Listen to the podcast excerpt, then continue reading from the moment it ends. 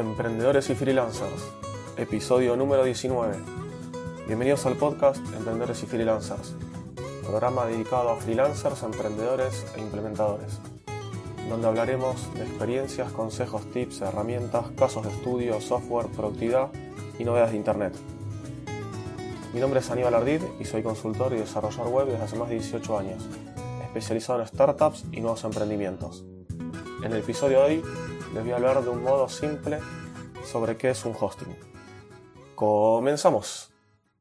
Vamos a comenzar explicando qué es un hosting. Un hosting, o traducido como alojamiento, se denomina el lugar donde vos podés alojar diferentes cosas, o sea, archivos, un sitio, servicios. Esto va a estar en un lugar que es como que lo estamos alquilando. Esto, la similitud que tiene sería, por ejemplo, con un local o una oficina cuando lo alquilamos para un negocio propio. Entonces, nosotros vamos a tener un lugar en Internet, ¿sí? Estos hosting, estos alojamientos, son servidores que alquilamos y están conectados a Internet para que pueda acceder todo el mundo. Tenemos hosting gratis, pagos, y también después entre los pagos tenemos, diferentes precios obviamente, de más baratos a mucho más costosos dependiendo de las características, el lugar donde está alojado y diferentes otras cosas que ya vamos a ver más adelante. La división más importante que tenemos en los hosting, cuando vayamos a contratarlo, van a ser, por ejemplo, los hosting compartidos, ¿sí? que también pueden estar clasificados o especializados para tal o cual servicio, como por ejemplo para hosting para e-commerce, hosting para WordPress, hosting para foros, etc. Y después tendremos los servidores virtuales o semi-dedicados y los servidores dedicados. Acá vamos a comenzar hablando sobre los compartidos. Eh, los hosting o alojamientos compartidos son los más comunes, los que tienen la mayoría de los sitios y aparte obviamente los más económicos. Dado que el alojamiento va a estar en un servidor compartido, como lo dice su nombre, con otros clientes, sí, con otros sitios web. Esto es un único servidor donde está dividido en diferentes partes para todos los clientes que estén alojados en el mismo. Vamos a compartir los mismos recursos con los otros clientes, ¿sí? No vamos a tener un acceso ilimitado, sino va a estar limitado el acceso al mismo, normalmente por un panel de control. Es muy difícil o casi imposible que en estos hostings, los compartidos, tengamos acceso directo al servidor, por consola o por otros medios. La desventaja es esa, más que nada, las que les comentaba, que los recursos los vamos a tener compartidos. Por ejemplo, si el servidor tiene 2 GB de RAM, no sé, 3 GB de RAM, 4 GB, lo que sean, van a estar los mismos 4 GB usándose por todos los servicios, por todas las páginas que estén alojadas en el mismo servidor, ¿sí? Esa sería la desventaja. Entonces, si algún servidor, algún sitio está consumiendo muchos recursos, se los va a ocupar al resto. Igualmente lo más seguro es que si un sitio está consumiendo demasiados recursos, el, hosting, ¿sí? los, los que te están alquilando y los que te están vendiendo el espacio, te inviten a, a cambiarte o te fuercen, digamos, a subir a otro plan que tenga más recursos o que ya sea un semi, semi dedicado o un dedicado.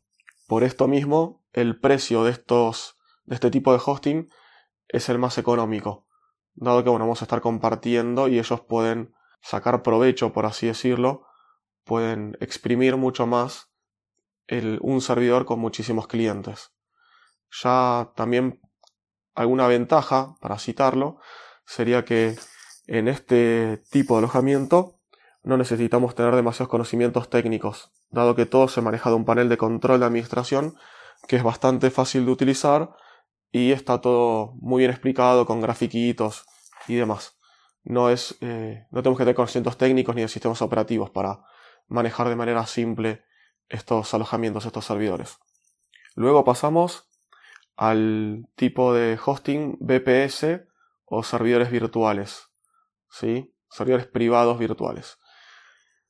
Aquí el precio sí ya puede, puede llegar a ser más elevado. Digo puede porque esto depende de muchas, eh, muchas cuestiones. Más adelante se lo explico un poco más.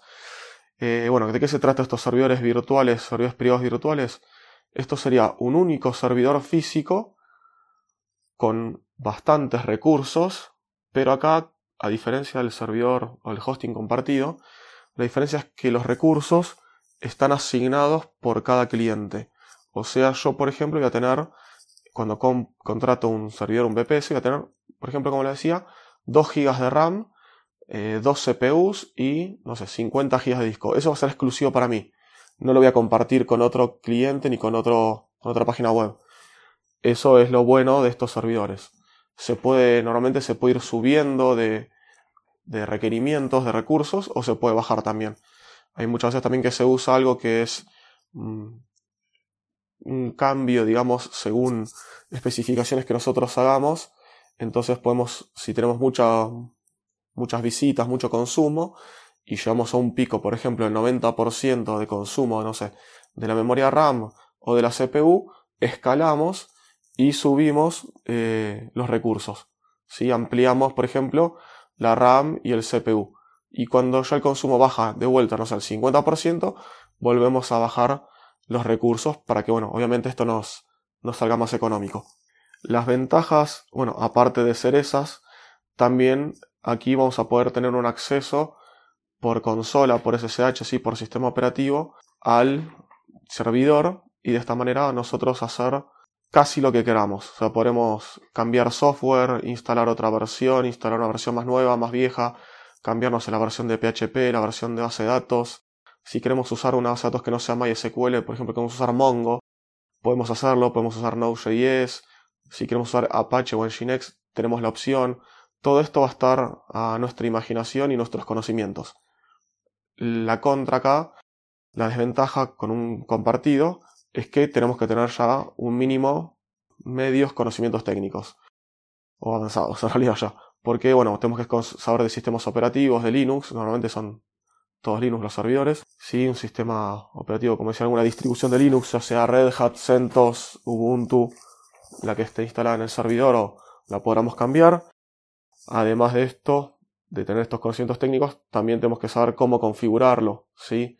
no solamente saber un poco de Linux, sino vamos a también saber de administración de sistemas y de servidores para poder configurar bien, porque acá podemos ya tener el mejor servidor, pero si está mal configurado, nos va a funcionar peor que un servidor, un hosting compartido. También igualmente puede ser que estos servidores, los de tipo, los, los hosting de tipo VPS, puedan ya tener un panel de control, que sea con administración más fácil y también, no sé, un soporte técnico más personalizado. Pasa que bueno, eso todo va a influir en el precio. Por ejemplo, yo contrato hosting, los VPS que yo tengo son de una empresa llamada DigitalOcean, que ahí el soporte técnico no es tan rápido como en algunos hosting compartidos. Los servidores te los tenés que administrar vos solo, no te vienen con un panel de control, por ejemplo, para crear un, un dominio nuevo o para dar de alta un, un virtual host, sí, cuando nosotros tenemos varios dominios, eh, por ejemplo, hay hosting compartidos que podemos tener hasta un dominio por hosting. Si hay otros que podemos tener ilimitados o 10. Entonces tenemos diferentes dominios.com, .es, .com.ar, la extensión que sea, los podemos tener todos en el mismo hosting, en el mismo servidor. Esto se hace casi siempre hosting compartidos desde un panel de control, que es muy fácil de hacer. Damos de alta una cuenta, elegimos el dominio que ya tenemos creado, dado de alta en alguna entidad, y lo asignamos, decimos, este dominio va a ir a tal directorio. Y en ese directorio es donde subimos los archivos. En cambio, en un servidor VPS, cuando no tenemos un panel de control, todo esto lo tenemos que hacer a mano. ¿Sí? Tenemos que configurar los virtual hosts de Apache o Nginx, decir a qué ruta van a ir de nuestro servidor, crear la ruta a mano. Todo esto es por consola, se hace. Sí, bueno, o por FTP pero no es de un panel de control. Salvo algunos hosting VPS que tienen un panel de control, ya sea WHM, cPanel, eh, otros eh, VirtualMin, sí, hay un montón. Pero bueno, eh, eso también me influye en el precio, dado que muchos de estos paneles de control tienen licencias y no son gratuitos. Entonces eso va a acrecentar el, valor del hosting y del servicio que estamos contratando. Por eso cuando antes les comenzaba a hablar sobre el VPS les decía que puede salir más barato o más caro que un hosting compartido. Un hosting compartido para varios dominios puede estar, por ejemplo, entre los más o menos a partir de los 15 dólares mensuales. Y yo, por ejemplo, por mi parte, eh, en DigitalOcean tenés servidores VPS a partir de los 5 o 10 dólares. Entonces, yo puedo estar pagando más barato que un hosting en, compartido en otra empresa y tener muchos más recursos y más control. La contra está, como dije, tenés que saber configurarlo y cómo usarlo. Si no, en los mismos, estos mismos hosting que venden alojamiento compartido, muchas veces también dan un servicio de VPS, de servidores virtuales, pero acá ya muchos de estos lo, lo brindan con un panel de control, por lo cual, y aparte de bueno, tener un soporte técnico más personalizado, 24 horas además, eh, este el tema bueno, que, que, se acrecienta el valor. El valor del hosting no va a ser como uno que autoadministras vos, sino ya al tener un panel de control y pagar la licencia, ya mínimo te va a salir 11 dólares más por la licencia del, del cPanel, por ejemplo. Por nombrar otro servidor, otra empresa que dé hostings virtuales, eh, podemos citar, bueno, Amazon Web Services, que tienen un montón de servicios, ¿sí? Es, en realidad es una de las mejores empresas que hay para contratar servidores virtuales o, dedicados. Eh, pero bueno, el tema de Amazon con respecto a algunas otras como DigitalOcean es que es más complicado de administrar y tiene muchísimas más opciones. Y si y como Amazon cobra por uso de servicio, Amazon no te hace un paquete cerrado, Amazon te cobra por lo que uses. Entonces vos contratás espacios en discos, contratás eh, memoria RAM, CPU, etc. Y si no la administras bien y el consumo se te dispara a las nubes, te van a estar cobrando muchísimo en la cuenta final del mes. En cambio, por ejemplo, en DigitalOcean u otros que hay como CloudCon, etc., los recursos que tenés los elegís vos y eh, no te cobran más que eso. O sea, te cobran por uso, porque por ejemplo, si vos estás haciendo una prueba y querés el servidor usarlo, no sé, hoy lo querés prender, lo dejas prendido, por ejemplo, eso es algo bueno también, que el servidor lo puedes vos prender y apagar cuando quieras. Entonces, el servidor lo prendes hoy, haces unas pruebas, total el servidor, el dominio no está público, no está productivo, vos ya no estás dándolo a conocer, vos podés hoy prender, como digo, prender el servidor, haces unas pruebas, lo mirás, todo bien, y lo apagás. Y así quizás la semana que viene lo prendes de vuelta una horita, dos horitas, tres horitas, y lo apagás. En la cuenta de fin de mes no te van a venir esos 10 dólares que te decía como estimado cuando vos lo contratás. Si no, te van a ir mucho menos, porque te van a cobrar por el uso. Entonces, el precio que te dan ellos como estimado, cuando vos contratás el servicio, vos decís, bueno, yo quiero un droplet, un, un espacio en el servidor eh, para mi hosting de, por ejemplo, 2 GB de RAM, eh, no sé, 2 CPUs y 50 GB de disco. Bueno, yo te dicen aproximado va a ser 10 dólares por mes. Ese aproximado es el máximo que te pueden llegar a cobrar.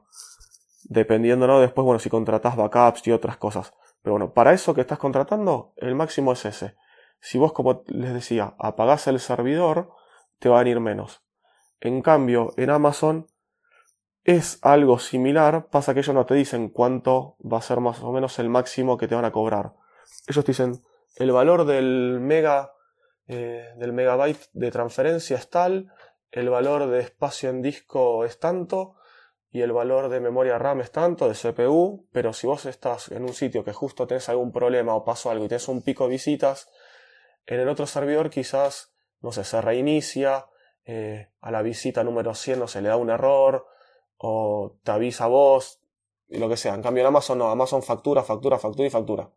Si tienes un problema y no te diste cuenta y no te avisó, eh, vas a tener muchos problemas después de, para pagar todo eso. Digamos, como decía, es, eh, para mí es el mejor, pero tienes que saber manejarlo bien, ponerte vos avisos, tratar de prevenir fallas, porque si no se te puede disparar el consumo y el dinero por las nubes. Y por último, ahora esta categorización simple que hago de servidor de hosting de alojamiento compartido, los virtuales. Por último tenemos los, los dedicados. ¿Sí? Los servidores dedicados, en este caso, va a ser un único servidor exclusivamente para nosotros. Esto, como se darán cuenta, es muchísimo más costoso que los anteriores, dado que es una máquina, un hardware dedicado exclusivo para nosotros. Como podemos apagarlo, prenderlo también, instalar lo que queramos, hacer lo que queramos, es como si tuviéramos la computadora de nuestra casa, un CPU, que en realidad no, no tienen nada que ver, pues son bastante más chiquititos y físicamente son bastante diferentes. Pero bueno, como si tuviéramos un CPU nosotros en nuestra casa, conectado a internet las 24 horas y ahí hacemos lo que queremos. Es 100% responsabilidad nuestra y lo único que podemos hacer mediante un panel de control, o casi lo único, va a ser reiniciarlo, apagarlo y prenderlo, dado que no vamos a tener un acceso físico al servidor. También hay una opción que casi ya no se usa, que se llama housing, que es nosotros mismos llevar nuestro servidor, nuestro hardware, el que nosotros compramos si queremos, lo llevamos a una empresa y te lo enchufan ahí a su granja de servidores. Eso se llama housing. Eso lo tienen muy pocas empresas, como les digo, y es también bastante costoso, menos servidor que el hardware lo ponemos nosotros, pero bueno, ahí también nosotros si tenemos algún problema tenemos que ir personalmente, o si queremos reiniciarlo, tenemos que ir personalmente a donde esté nuestro servidor conectado, apagarlo, prenderlo, etc. Es para otra, es otra escala, digamos, es otro, para otro nivel de sitios, donde son a veces periódicos online, son empresas muy grandes que, bueno, que contratan esto. Y bueno, eh, esa sería la categorización que les, les puedo hacer de los hostings. Ya acá, cuál elegir va a depender de lo que nosotros vamos a querer montar aquí. Si vamos a tener un sitio grande, si el, vamos a tener muchos, muchas visitas, depende también la calidad de visitas que tengamos. Si va a ser solamente, quizás corramos una campaña, vamos a tener un pico de visitas, tal fecha. Bueno, todo esto hay que pensarlo antes de elegir el, alojamiento.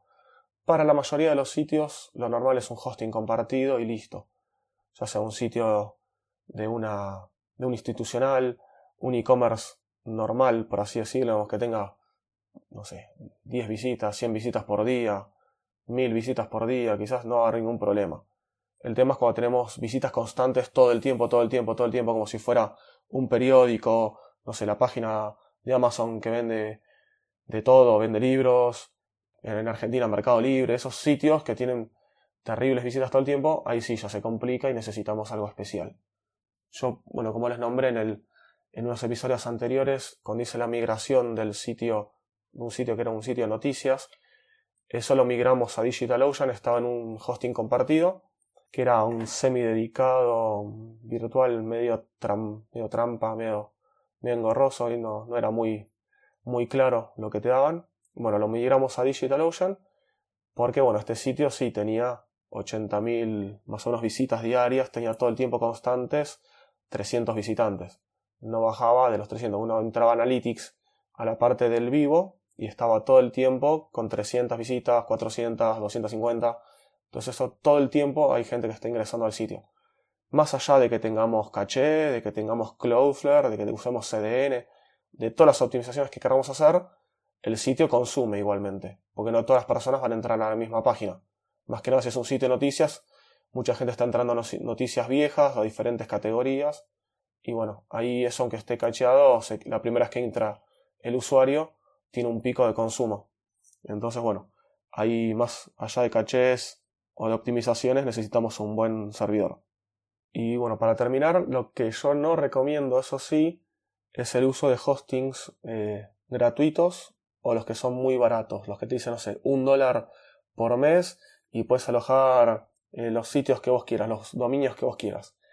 Eso solo los recomendaría si estamos comenzando, queremos hacer alguna prueba, eh, no sé, tenemos nuestras páginas de pruebas nada más, que queremos alojar en un servidor no en nuestra máquina, queremos subirlos a un servidor, un hosting, y queremos ver cómo se ven ahí en internet, queremos hacer diferentes pruebas, o si recién estamos comenzando con esto, somos, queremos comenzar como freelance o algún emprendimiento y queremos nosotros mismos probar de qué se trata, crear un hosting, crear alojamiento, usar un panel de control. Ahí sí les recomiendo contratar un hosting barato de un dólar o, o alguno gratuito que tenga bastantes características y opciones. Y ahí sí podemos probar, podemos romper, podemos desconfigurar, podemos hacer lo que queramos.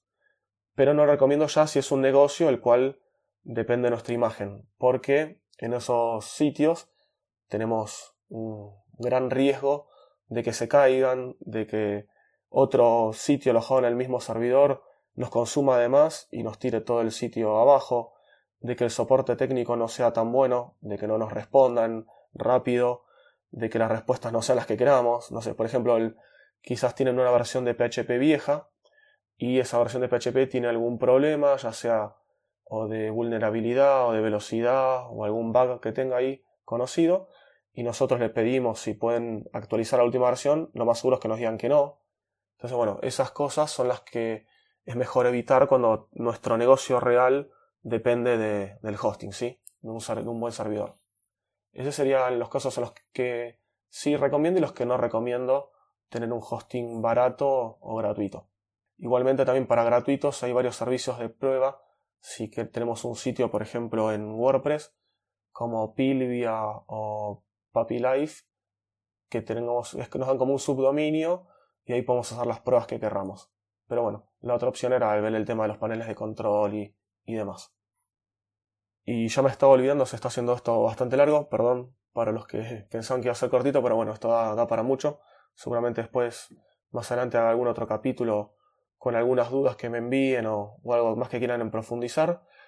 Eh, lo que me olvidaba era dónde lo contratan, el hosting y o dónde buscan. Bueno, lo más fácil es entrar a Google y poner hosting o hosting para WordPress, hosting para PrestaShop o hosting en Argentina, hosting en España, hosting en Colombia, y de esa manera le salió un montón.